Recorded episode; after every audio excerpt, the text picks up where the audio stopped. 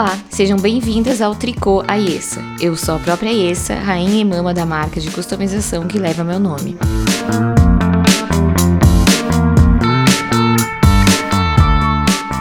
E agora a conversa é séria. Crescemos num mundo de princesas brancas, mocinhas brancas, vilãs brancas, quase toda a representação feminina vinda através de uma mulher branca. Mas, em todo início de ano, uma beldade negra, coberta apenas por tinta, sambava na televisão, e enquanto durasse o carnaval, as mulheres negras dominavam as mídias, sempre num contexto sexual, com um discurso muito bem condicionado, para que as entendêssemos sexy, porém não desejássemos sê-las. Esse é o ponto de vista de uma mulher branca do interior do Rio Grande do Sul, que, assim como todas, tem o dever de desconstruir essa visão. Assumir a culpa da branquitude é só o começo. São muitas camadas que separam a realidade de uma mulher branca da realidade de uma mulher preta. E hoje eu te convoco a questionar absolutamente tudo, desde a cultura racista da nossa região, que vem sendo perpetuada sem a menor vergonha, até o que você tem consumido. A marca que você compra tem modelos negras? Tem profissionais negros? E qual a mensagem que os corpos delas te passam? Para nos guiar nesse papo, eu recebo a deusa Stephanie Schweitz, idealizadora do perfil Papo com Pretas. Olá, meu nome é Stephanie, eu sou estudante do curso de Políticas Públicas na Universidade Federal aqui do Rio Grande do Sul. Eu tenho 25 anos e sou idealizadora do Bate-Papo com as Pretas. Eu, juntamente com a Dáguida, a Daxiane e a Franciele. Hoje a gente está aqui para falar um pouquinho, então, né, desse, desse tema que é muito importante para todas nós mulheres, que é a hipersexualização da mulher negra. Eu vou pegar alguns ganchos, porque eu vi que no último bate-papo já muitas coisas foram, foram abordadas que é relevante, inclusive quero parabenizar a iniciativa de, de abordar esse tema, porque realmente, tipo, é, é, é muito difícil, assim, tu imaginar que de colocar no lugar do outro, né? Porque é claro que todas nós somos mulheres, mas entre mulheres brancas e mulheres negras há diferenças grandes que a gente precisa pontuar. Então eu achei muito legal do podcast ah, abrir, né, abrir os braços, enfim, para trazer essa pauta para seus ouvintes. Ah, obrigada. E obrigada por participar também, por dar o teu tempo, que eu sei que tá estudante, né, mulher taurina maravilhosa, abriu um espaço aí para conversar comigo. E obrigada por ter ouvido também o podcast, me acalenta o coração saber que tu gostou. Um, Stephanie, eu vou dar a voz para ti, fique à vontade, sinta-se em casa. Uhum. Muito obrigada. Então, acho que a gente pode começar falando do, da infância mesmo, né? Porque, como já foi uh, dito aqui no bate-papo, é na infância que a gente tem esses primeiros, esse primeiro contato, tanto com assédio, tanto com descobrir que a gente é mulher, uh, que diferença faz ter peitos ou não, né? Toda, toda aquela coisa que a gente vai conviver para o resto da nossa vida. E aí, uh, me preparando então para essa conversa de hoje, eu fui procurar alguns dados assim só para ilustrar para quem está ouvindo do que, que a gente está falando, né? E aí, uh, a primeira coisa que eu me deparei ao pesquisar foi a ingenuidade da mulher negra, né? Não, não da mulher, da criança, porque a gente está tá, tá tratando de, de crianças, né, de até 12, 10 anos ali, enfim, que como vocês mesmos falaram, é quando a gente tem nosso primeiro contato. E aí foram feitas pesquisas é, aqui no Brasil para verificar, então, né, se teria alguma diferença entre crianças brancas e crianças negras. E aí o que foi verificado é que os adultos, eles consideram na hora que eles olham para uma criança branca que essa criança é ingênua. E a criança negra ela não é vista dessa forma, tipo, não é considerada, todas as crianças negras são consideradas como menos ingênuas do que as crianças brancas. E aí a gente traz isso para um contexto onde, claro, como todas nós mulheres, como todas nós crianças, meninas com peitos descobrindo ali naquela época mais adolescente, de além de sofrer esse assédio, ser vista como uma criança não ingênua ou uma criança que, de certa forma, merece, né? Porque essa é uma narrativa que é construída em cima de todas as mulheres, de que, ah, por causa do short, ou por causa da blusa, ou por causa de qualquer outra coisa que sirva de, de, de justificativa, né? Então, além dessa culpabilidade por ser uma menina, tá usando um shortinho, ou tá usando uma blusinha mais degotada, tu também sofre porque tu é uma menina negra. Então, por ser uma menina negra, tu é menos ingênua do que uma criança que seria branca e, enfim. Então, uma dupla, um duplo sofrimento aí que nós sofremos e que é um negócio que a gente tem que viver assim pro resto da nossa vida, né? Tipo, ele até hoje, assim, eu sou muito insegura com esse negócio de, de autoestima ou porque as marcas que ficam na gente é, é algo bem, uma barreira bem difícil, sabe, de, de superar depois. Porque tu tá ali, tu é uma criança, tu não tá entendendo bem o que que tá acontecendo, uh, por que que fulano me olhou daquele jeito, por que que a, o outro homem, tipo, me deu aquela cantada, ou aquela piada, ou por que que, entendeu? Ai, senta no colo do tio, os beijos mais molhados, sabe? Além, é, é complicado. Além de tudo isso, de tu não entender tudo isso, tu não entende por que que em situações iguais eu, uma menina negra, e a outra, uma menina branca, a gente é tratada de forma desigual. E aí a gente pensa, né, que a gente está falando, por exemplo, desse Brasil tão desigual, que tem essas situações, assim, que são alarmantes, e não é um caso, não é dois que a gente cita, assim, a gente puxa na mente, dá para puxar uns cinco, assim, sem pensar muito. Uhum. E aí a gente pensa na, uh, no fato de que a raça ainda é não que sejamos diferentes por conta da nossa cor, mas ela ainda é um fator importante na hora com que a vida dessas pessoas são conduzidas, né? E aí, uh, para outros dados, assim, só para a gente ir pensando um pouco mais, são inclusive as meninas negras, enfim, as crianças negras que são maiores vítimas de abuso sexual no Brasil atualmente, sabe? Porque... Nesse momento neste momento, é atual. Uhum. Então, são crianças que estão numa situação de vulnerabilidade, e crianças, eu digo de forma geral, porque não são só as meninas negras, os meninos negros também uh, estão numa situação de vulnerabilidade bem grande, né? E a gente tem lutado, assim, para conseguir reverter esse quadro. Então, por isso que é importante a gente falar do que, que é a hipersexualização da mulher negra, porque na hora que a gente for pensar, tá, a gente tá, vai falar, né, para nossas meninas, nossas crianças, nossos meninos, enfim, que todos somos indivíduos, nós, né, temos propriedade sobre o nosso corpo, cada um tem sua individualidade e o, o limite é o, o, o, onde começa o, o outro, né? Uhum. Tipo, eu uhum. posso fazer o que eu quiser até eu começar a afetar outra pessoa. Esse é o limite.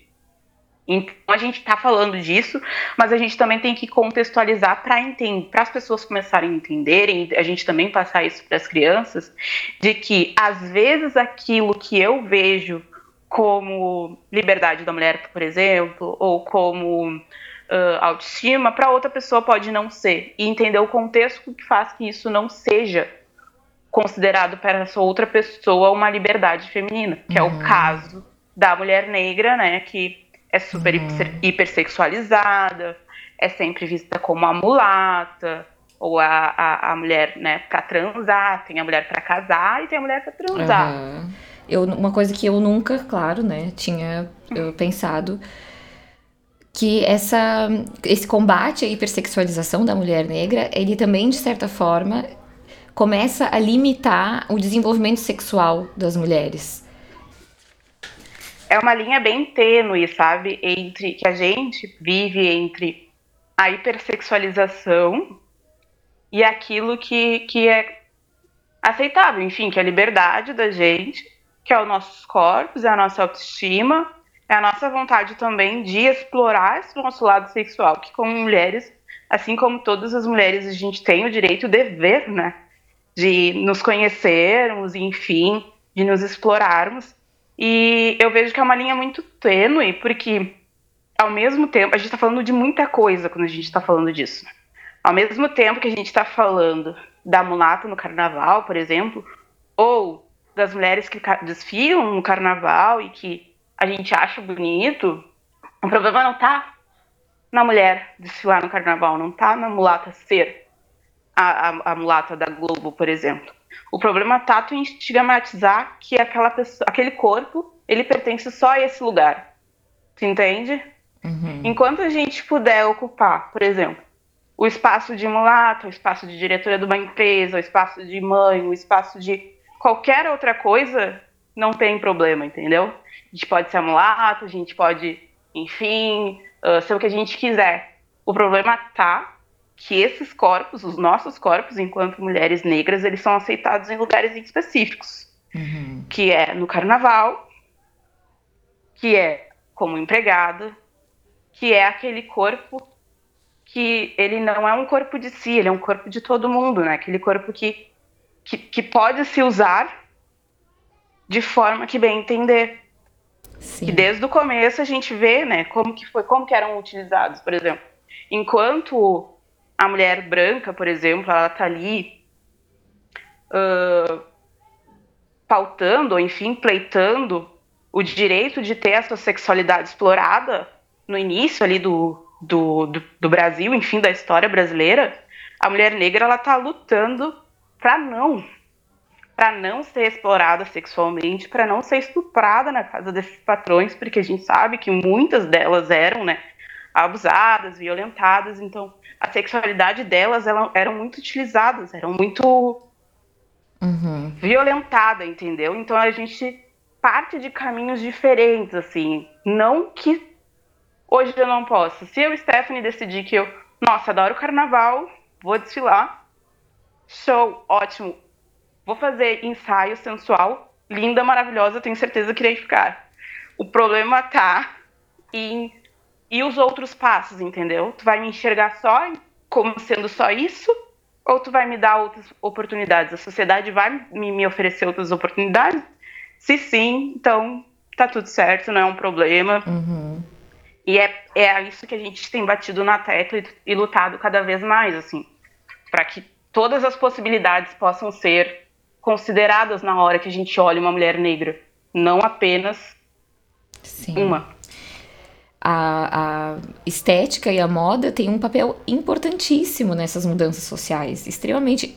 Olhe o que é Rihanna, né? No assim, desfile dela. Enterrando nossa. Victoria's Secret a sete palmos, onde deve estar, e transmutando tudo isso, assim, Obrigada, deusa, por botar Rihanna no planeta Terra nesta geração, sabe? Porque é, é, E assim, além dela trazer a mulher preta como protagonista da, do sensual de uma forma bonita e correta, ela também traz muitos corpos, né? Muitos uhum, corpos. Diferentes. Diferentes corpos.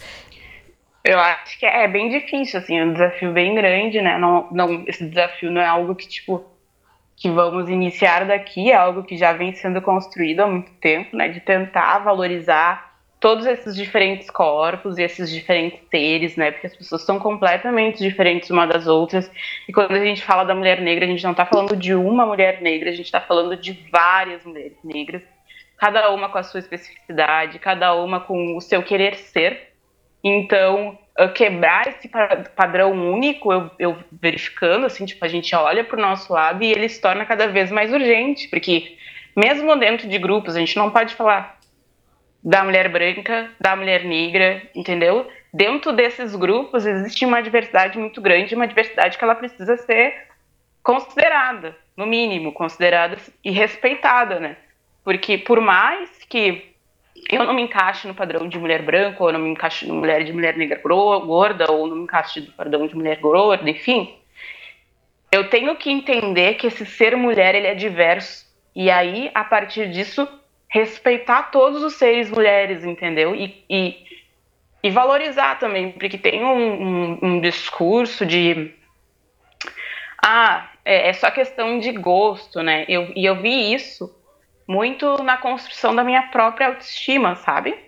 Que a gente fica reforçando esse padrão, né? Que ele é único, assim, universal, muita, muita, muitas vezes na nossa vida. E aí a gente, ah, não, é só porque eu gosto mesmo. E aí também de refletir os nossos gostos, né? Bom, mas o meu gosto ele tá baseado no quê? Tipo, o que, que será que reflete para eu gostar ou não disso? De fazer uma avaliação crítica, sabe? Uhum. De nós mesmos, porque como retroceder não tem como. Tipo, nenhuma, nenhuma eh, consideração crítica, nenhum pensamento, nada que, que a gente vá construir vai fazer, vai fazer a gente retroceder. Esse, essa autorreflexão, esse bom, eu não gostei da, do jeito que fulana tá, mas é o jeito da, da fulana, uhum. ela tem todo o direito de estar vestida da forma com que ela está e paciência, tipo, ela só é uma pessoa diferente de mim. E todas somos bonitas. E aí é algo que essa, eu acho que essa mudança ela começa muito com nós mesmas, sabe? Eu percebi que quando eu comecei a fazer isso com as outras pessoas que antes, por exemplo, até julgava, sabe? Ah, fulana tá com tal coisa, ah, ciclana tá fazendo tal coisa de tal jeito. E aí tu para e percebe, bom, é um gosto da fulana, fulana tem todo o direito, fulana tem todo a influência sobre o corpo dela, é o jeito que ela se sente bem, ela tá se sentindo à vontade, então uhum. arrasa fulana, entendeu? Eu achei muito lindo na nossa conversa antes de, de começar inbox que tu falou da família, que tu e a Dagda têm uma conexão familiar, e daí tu primeiro começa a admirar a outra, para daí depois Sim. começar a se admirar. Eu achei isso maravilhoso. E dentro de um universo que a gente que tu não vê representatividade, que não tem representatividade de mulheres negras, a família, as mulheres da família são a, as suas referências, né? E, e Exato. ter essa estrutura familiar também faz muita diferença. Claro, eu, eu hoje posso com certeza afirmar que a minha autoestima ela só é possível por conta da minha cunhada, das minhas irmãs, porque eu tenho uh, outras irmãs menores, então a gente começa a olhar no semelhante, assim, tu olha, tipo, os próximos de ti, e aí tu começa a trocar uh, nas próprias reuniões de família. Nossa, cunhada, como tu tá linda, prima, nossa, tu tá arrasando, sabe? E aí uhum. dali tu começa a perceber que, bom, aquele corpo ali, ele tá lindo, ele tá perfeito, ele tá pleno no ser dele, tipo, quando vê eu também posso ser no meu, entendeu? Aí tu começa, tu faz o caminho inverso. Tu começa uhum. a te uhum. enxergar como um ser, enfim, possuidor das suas características. Eu sei que meu corpo ele é único, tem partes que eu não gostava, hoje eu já aceito, porque eu sei que é característica minha. E aí tu começa a abrir o teu coração para aquilo que antes tu via como um defeito. Por exemplo, eu tenho um, um um caso, assim, na minha, na minha história de vida, que é, eu não gostava de tirar foto, né? Eu tinha muito problema com tirar foto. Uhum. E muito por conta do tamanho dos meus lábios. Que a minha boca é muito grande, né? Como mulher negra, tipo, a gente tem lábios carnudos. E eu me sentia constrangida, sabe? Então, grande parte dos rolês com os meus amigos eu fugia de foto, porque eu achava que, tipo, ah, não tá bonito, uhum. nossa, vou destacar, sabe? Então são coisas que me barravam, assim, de um nível que, assim, hoje, olhando para trás, eu consigo ver que, tipo, a profundidade de tudo, de todo esse processo no meu ser naquele momento. Uhum. E aí eu consigo olhar para meus lábios hoje, passar um batom, sair na rua, entendeu? fazer biquinho para tirar foto. Deus, total. Incogitável era isso, sabe? E hoje eu consigo fazer as coisas de forma que eu aceito todo, todo o meu corpo, entendeu? Uhum. Quando eu passei pela transição também foi uma coisa muito difícil. Até hoje é. Assim, uhum. de se olhar no espelho e dizer, nossa, tô linda. Aí... Tu fala da transição capilar. Isso, isso. Eu passei por uma transição capilar muito influenciada ali pela minha cunhada também. Eu comecei a namorar com meu namorado faz uns quatro anos, que foi quando eu tive contato, né, com a família dele. E aí eu já estava pensando em, em, não passar pela transição, mas em parar de fazer a chapinha. Uhum. Porque era uma coisa que me, me limitava muito, sabe? As pessoas me convidavam, tipo, sete horas pro rolê. Ah, Stephanie, vamos para tal lugar. Aí eu dizia, não, não posso, porque aí eu calculava até eu tomar banho, até eu secar o cabelo, até eu fazer a chapinha isso vai demorar no mínimo duas horas, entendeu? Tipo, não vai dar. Sim. Aí eu deixava de ir a lugares, eu deixava de fazer coisas por conta do meu cabelo, sabe? É, e é uma é, coisa que me incomodava muito. É uma limitação, né? É uma limitação de experiência de vida. Exato, e muitas coisas eu perdi. E é, é daí eu fico pensando nesse link de como a estética e a moda e uma coisa que foi usado tão futilmente por tanto tempo tem um, um peso de mudança tão forte assim e tão grande se for direcionado para o lado certo para a energia certa. Uh, e só que daí entra uma questão que é uma pergunta que eu quero te fazer uh, sobre o que, que tu acha disso. Porque se tu tem o mínimo de conhecimento de acesso a um Google, tu sabe que trança é um penteado que carrega uma, um super histórico uh, sobre muitas coisas que uh, que não, não dizem respeito à branquitude, às mulheres brancas. E aí tem aquela, né, aquela turma, aquela turminha que quer fazer trança, assim, meninas brancas que querem fazer trança. E daí tu, vai explicar como, que, que não é só um penteado né? Uhum. Que tu tem um universo de, de história naquilo e que carregar aquela trança tu tem que fazer parte daquilo, né? Como, como tu se sente? Eu já fui várias vezes me assim discutiram comigo, dizendo que eu tava errada. que menina branca pode fazer trança. Eu acho que não. Eu acho que fica até feio, assim, visualmente, sabe? Pra quem fez. Quem fez, se tem alguém que fez que tá me ouvindo, desculpa, mas é o que eu acho. o que que tu acha disso? Qual que é a tua opinião? Bom, eu já, tive, eu já passei por vários processos, assim, dentro desse meu achar. Já achei que, tipo, não, não, não tinha esse direito. Tipo, não, não tem que colocar. Que não fica bonito, enfim. Aí também fiz aquela meia-culpa de botar a mão na consciência, de, tipo, fazer uma autocrítica e ver, bom, né? Tu tá ali, tu tá definindo corpos, né? Na verdade, tu tá definindo o que uma pessoa pode ou não pode fazer. Aí, depois dessa minha meia-culpa, eu cheguei num meio termo. Foi. Que é uma, uma mulher equilibrada. uma mulher que se aprofunda. É taurina, né, gente?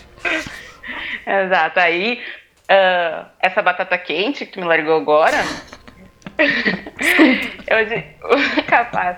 Hoje eu vejo como algo muito mais complexo, assim, eu acho até por conta de, dessa bagagem uh, educacional e do meu curso, da gente entender que nem tudo é A e nem tudo é B, às vezes são muitas coisas, de entender que, bom, se a menina branca, ela decidiu que ela quer botar tranças, o corpo é dela, ela tem poder sobre o corpo dela, vai lá e bota, tipo, quem sou eu para dizer o que tu pode ou não fazer, entendeu? Tipo, é, afinal de contas, é para isso que a gente tá tá lutando, né, para que cada um seja individual e que tenha o total domínio sobre seus corpos, mas que tu tem, uh, tu colocou essas tranças, enfim, tu tem que refletir o contexto, sabe?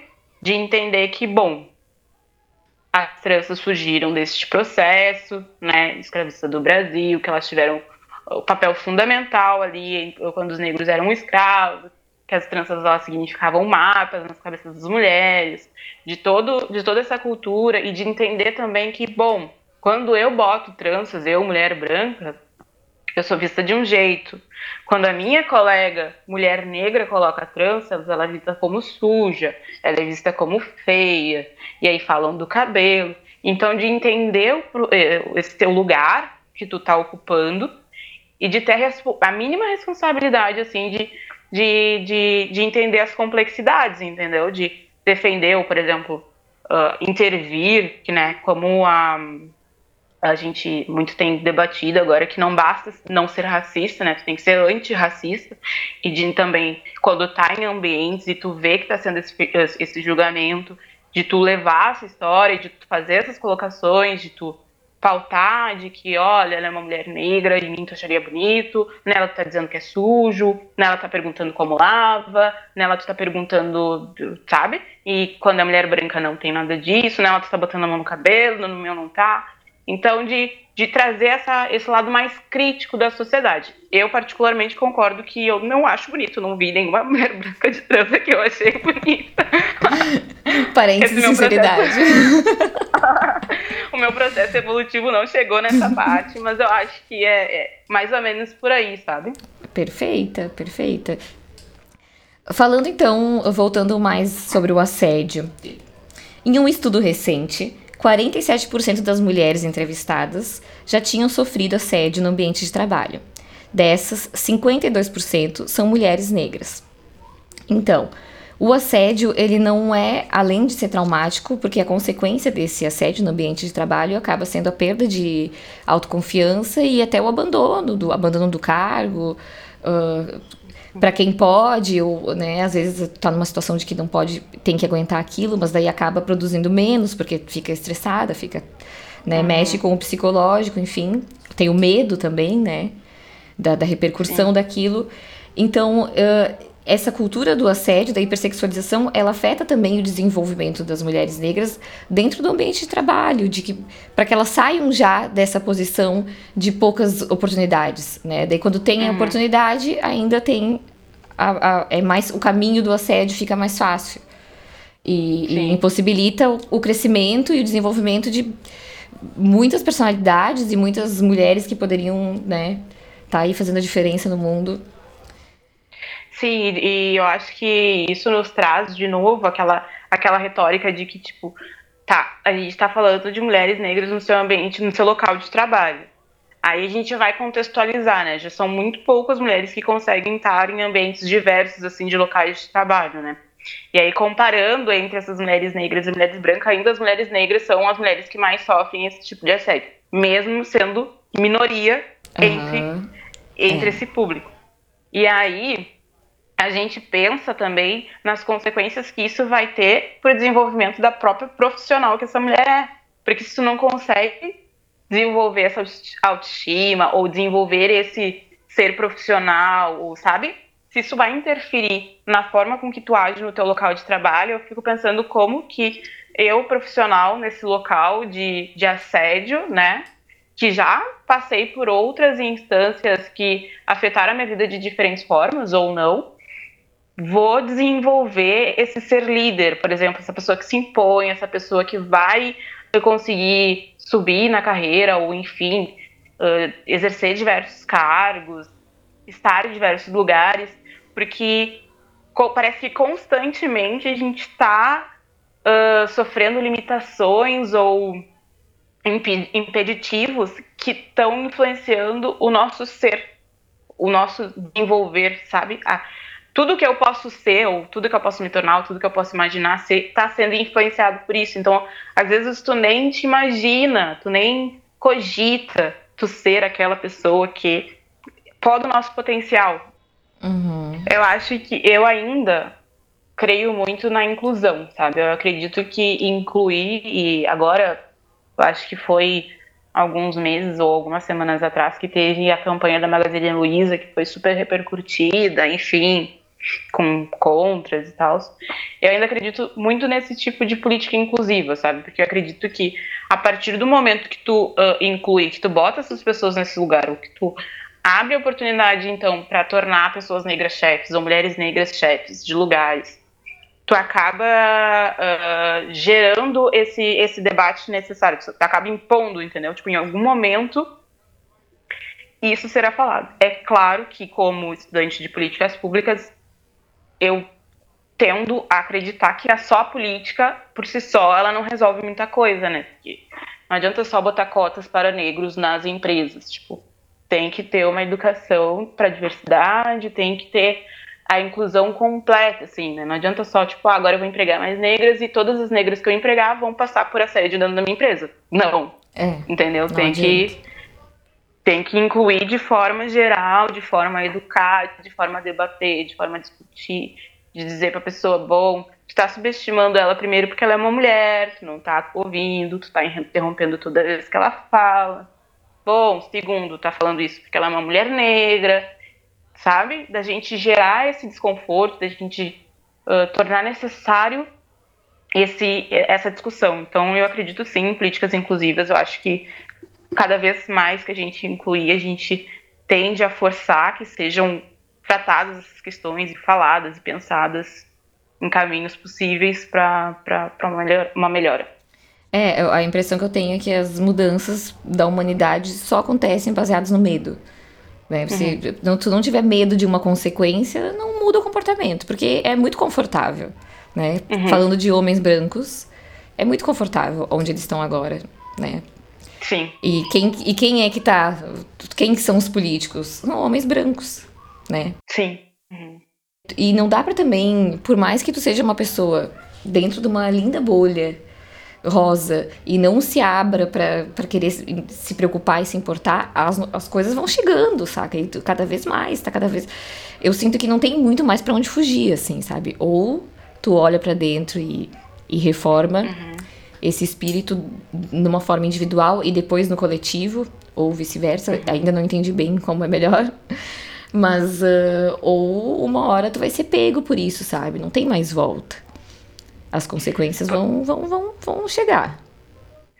Pois é, é, é, complexo, né, quando a gente fala em âmbito social, assim, da sociedade toda, porque no início da quarentena foi algo que, que me afetou muito, sabe, essa, esse bombardeio de notícias. Tipo, o tempo todo, 24 horas por dia, tu tá tendo informação e tu, tá te, tu tem que uh, ter uma posição, tu tem que agir, tu tem que, tu tem que fazer alguma coisa, sabe? Então eu sofro de ansiedade, depressão, enfim, medicado, tá tudo certo. Mas da gente entender também que uh, tem, dois, tem dois ambientes, né, que é o virtual e o real, e de a gente se concentrar cada vez mais nesse ambiente real e de forma crítica, fazer essas pequenas construções, sabe? De ir de pouquinho em pouquinho. Eu, assim, eu acho que eu já devo ter falado aqui umas 10 mil vezes sobre a questão familiar e sobre o meu entorno, assim, mas eu acho que uh, me cercar dessas pessoas que são incríveis, sabe? Mãe, uh, meu namorado, minha cunhada, minhas irmãs, a minha irmã de 15 anos, é uma pessoa que eu com 15 anos nunca imaginaria ser. Essa juventude sabe? tá bonita. Sério, eles estão muito engajados, eles estão muito ligados politicamente. Eles já estão, tipo, em outro nível, sabe? Eu com 15 anos era uma meba. De verdade. Sei como é. então, uh, de, de, de calmar um pouquinho os meus ânimos a longo prazo, porque eu vejo que, tipo, tem caminho. Eles são demorados, é uma construção, é um trabalho de formiguinha, mas esse meu entorno, ele torna um pouco mais tolerável, sabe? O mundo, uhum. digerível, assim, digamos. Então, eu acho que isso, sabe? A gente tem que concentrar no micro, concentrar no real, no, no, porque é muito fácil tu ir pra internet falar coisas que tu acha que tu não vai ser responsabilizado por isso, porque tá num ambiente virtual que tu, enfim, tu não te coloca como pessoa lá, parece que é alguma coisa abstrata, assim, que tu nunca vai, vai ser responsabilizado por aquilo. Enquanto na vida real tu não teria coragem de falar isso olhando para uma pessoa, muitas vezes, ou agora que essas pessoas estão cada vez mais encorajadas a ter essa coragem de ser responsabilizadas por isso, porque muitas pessoas estão tomando coragem por conta do nosso governo, por conta de coisas que eles acreditam, a falar, fazer muitas coisas inadmissíveis, entendeu? Uhum. E bom, então se essas pessoas vão falar e vão fazer, no no real a gente vai responsabilizar essas pessoas, entende? De tipo, não, isso aqui não pode, fulano, isso aqui tu tá interferindo na liberdade do fulaninho, isso tu não pode fazer, entendeu? Tipo, é a Constituição, não é o que eu acho. A internet não, não, não virou o mundo real e agora tá uma anarquia, entendeu? Não, existe uma ordem social. Perfeita. Eu vi que tu postou esses dias uma coisa que eu achei ótimo, simples, como deve ser na internet para todo mundo entender Uh, não, o, o, que, como aquele quadradinho preto que tu postou é, uns meses atrás vai influenciar agora na hora de votar? Porque a gente vai votar para prefeito e vereador e, cara, o município Exato. é muito importante. É o município que faz a coisa acontecer, né? Que faz o, o país acontecer. Uhum. A força do município, ela é muito... E é o, a claro. política que a gente tem acesso, é onde a gente tem acesso de cobrar. É o vereador que tu vai encontrar na padaria e tu vai poder dizer, ô, oh, lembra aquela vez uhum. lá que tu falou que tu ia fazer aquilo? Né? Então, considerar tudo isso, ir atrás de histórico. Quem são uhum. as, as, mulheres pretas que são, que são candidatas aqui em Lajado, sabe? Quem Sim. que é? Aonde que tá? Que partido que tá? Vamos, vamos conversar, vamos atrás, vamos votar, vamos dar espaço. Porque quanto mais a gente tiver representatividade, mais diferente Sim. vai ser, né? Enquanto forem sempre as mesmas pessoas fazendo as mesmas uhum. coisas, vai ser sempre o mesmo resultado, não vai mudar. Sim, é porque depois a gente reclama, né? A gente vê coisas absurdas acontecendo, como por exemplo, não julgando o teor do impeachment ou não da presidenta Dilma, mas de analisar o conteúdo mesmo, as justificativas que foram dadas naquele ambiente, tipo, independente se foi sim ou não a resposta que eles deram a favor ou contra o impeachment. De ver pessoas que, com retóricas de, ai, pela minha família ou pelos meus filhos, ali não é um ambiente, entendeu? Eu não quero menosprezar a tua família. Tipo, ok, tu tem uma família que ótimo. Pronto só que ali é um ambiente institucional, tu tá representando um estado, tu tá, entendeu? Não é para não é para aquilo que tu tá ali. E aí a gente observa esses absurdos e fica, poxa, os caras estão desde que desde, desde que fizeram 18 anos no poder, sabe? Parece que uhum. fizeram a maioridade, entraram lá e nunca mais saíram. Uhum. Mas também de perceber, bom, agora eleições municipais, né? Vou votar em quem? Ah, eu vou votar na minha amiga mas ela tá no, no partido PMDB, por exemplo. Ah, então eu tô dando voto indiretamente pro MDB. Na hora que o MDB for receber as suas cadeiras, ou enfim, eu votei no partido e de entender como que o partido se posiciona, ah, PT, PMDB, sei lá, qualquer um outro, né, porque agora tá uhum. tudo muito polarizado. Mas, enfim, da gente entender que quando a gente está votando na pessoa, a gente está votando no todo. E que esse todo, geralmente, é o todo que a gente reclama depois, né? Que, é. Nossa, que absurdo. É. Como foi parar aí? Eu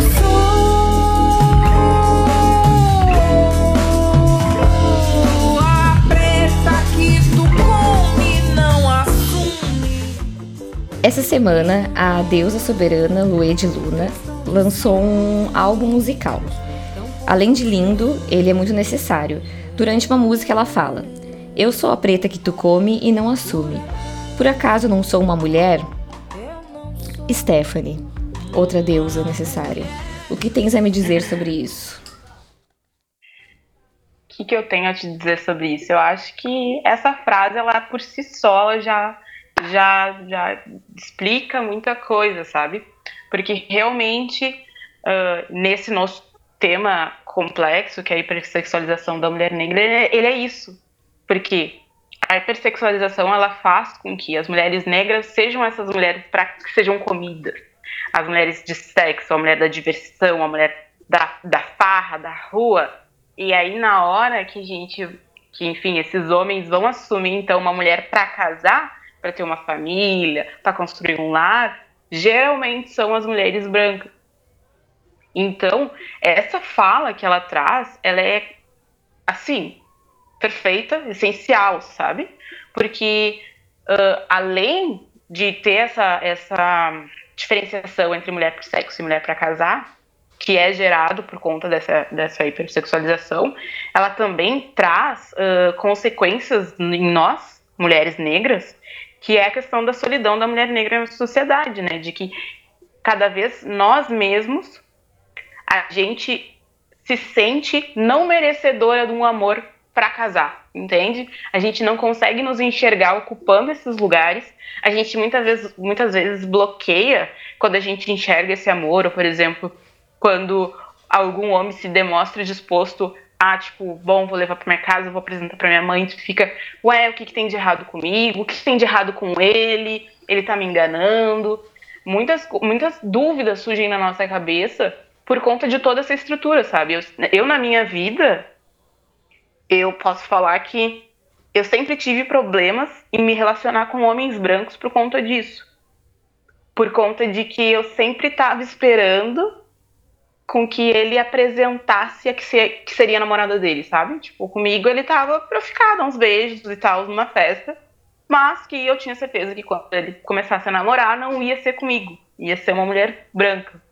Então eu tinha muito bloqueio, e, e enfim, mas posso dizer que tenho, porque meu namorado é negro, hum, em, em conseguir sentir esse amor e essa confiança de que a pessoa é bom, ela realmente te ama, ela realmente vai te levar para casa, vai casar, vai construir uma família, vai construir uma vida contigo, sabe? Então, de perceber a profundidade que chega uma frase simples como essa, por exemplo, sabe? E, né, somos mulheres, e queremos amor. Não Sim. porque é imposto, porque todo mundo quer, todo mundo gosta e todo mundo tem direito de amar. Não, Exato. não só homens. Por favor, não só homens. Amem quem vocês quiserem. Amem quem tá vocês quiserem, principalmente outras mulheres. São bem melhores que homens. É. Eu não pude escolher, mas se tu puder escolher. Eu tenho uma amiga é. minha que fala: Eu tenho certeza que eu sou hétero. Porque se eu pudesse escolher, eu não seria. Com certeza, sem sombra de dúvida. Ai. Então, Stephanie, eu queria te agradecer muito por estar aqui com a gente, por estar aqui comigo, por dividir as suas experiências e reflexões. Uh, eu espero que tu volte milhares de vezes e que a gente tome um drink ainda pessoalmente, que a gente possa assistir um jogo do Inter, tomar uma cervejinha Sim. e falar de coisas felizes. E é isso. Muito obrigada. Eu vou agora então deixar para que tu faça as tuas considerações finais. Bom, primeiro eu quero agradecer o convite para participar do podcast. Eu acho incrível, assim, a tua ideia uh, de de trazer essa discussão e de encontrar nesse espaço um cantinho para a gente falar dessas coisas que são necessárias. Eu acho que isso é super importante e realmente isso faz a diferença. A diferença tanto na vida, na minha vida, porque com certeza foi uma experiência incrível que eu vou levar para o resto da minha vida, também para a vida das ouvintes, entendeu? De, de, de, de talvez refletir sobre coisas que em outro momento tu não pensaria, ou de ouvir, só o ato de ouvir, nossa, já é um, um aprendizado por si só enorme. Assim, eu gosto muito de ouvir as pessoas.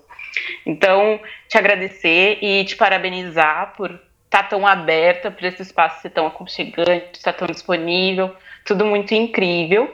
Tu pode contar comigo sempre, claro, se precisar que eu volte, já tá tudo certo.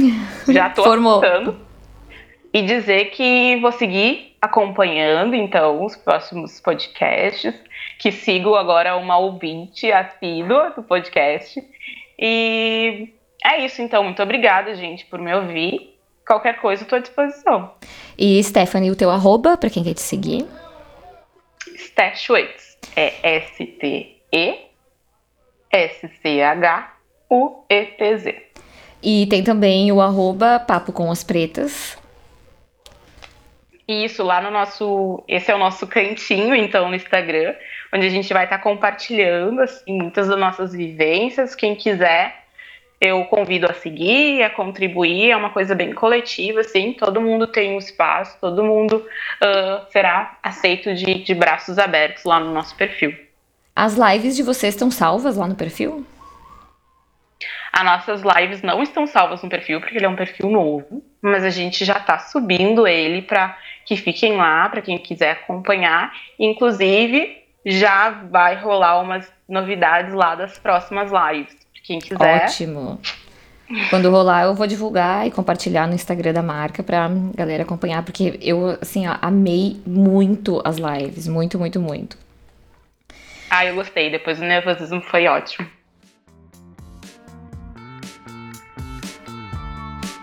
E para encerrar esse episódio tão poderoso, a dica de hoje é o perfil Power Braids, que a própria Paola vai apresentar agora para vocês.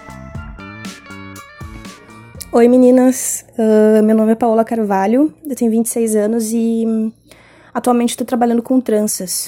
Uh, eu tenho o perfil da Power Brides no Instagram e eu acho que faz uns 4, 5 meses mais ou menos. Mas antes disso eu já trabalhava com tranças com a minha irmã, mas a gente, a gente dividia o perfil eu a Brides. E agora, como ela se mudou, a gente resolveu separar os dois perfis, né? Perfis, para ela continuar trabalhando com tranças lá em Porto Alegre e eu aqui em Santa Cruz. Uh, acho que em 2019 foi o ano que me deu um clique, assim, de realmente levar as tranças como uma fonte de renda. E agora em 2020, com a entrada da pandemia, isso acabou dando mais certo, né? Uh, eu lembro que eu comecei a trançar meu cabelo sozinha, na época que eu dançava street dance.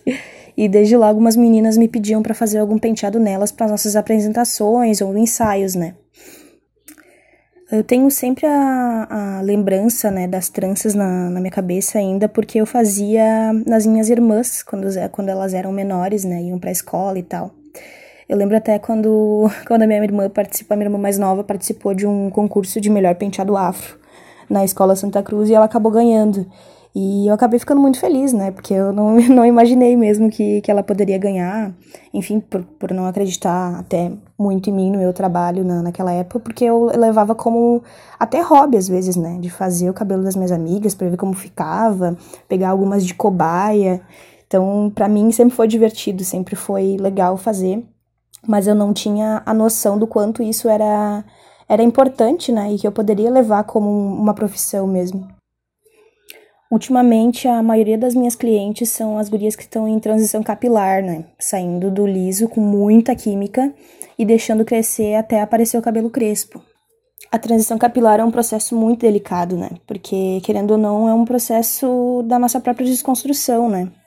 É parar e pensar e aceitar nosso cabelo crespo do jeito que é, que aquilo é nosso e se sentir feliz, né? Se sentir bem, segura, bonita com aquilo. Eu já conheci muitas clientes, né, muitas meninas que já fizeram trança comigo, que a mãe colocava química no cabelo desde os 10 anos de idade. Então, imagina, né, tu te acostumar a ter o cabelo liso por anos, não se, não se sentir bem, né, de, de cabelo crespo, e depois de um tempo querer, querer, querer voltar a ter o teu cabelo natural. Então, tipo, o processo é bem lento, mas vale muito a pena, né. E como, querendo ou não, as tranças ajudam muito nesse processo, né? Porque tu pode ficar com as tranças durante três meses. E enquanto tu tá com, com o cabelo trançado, tu pode ir hidratando a raiz.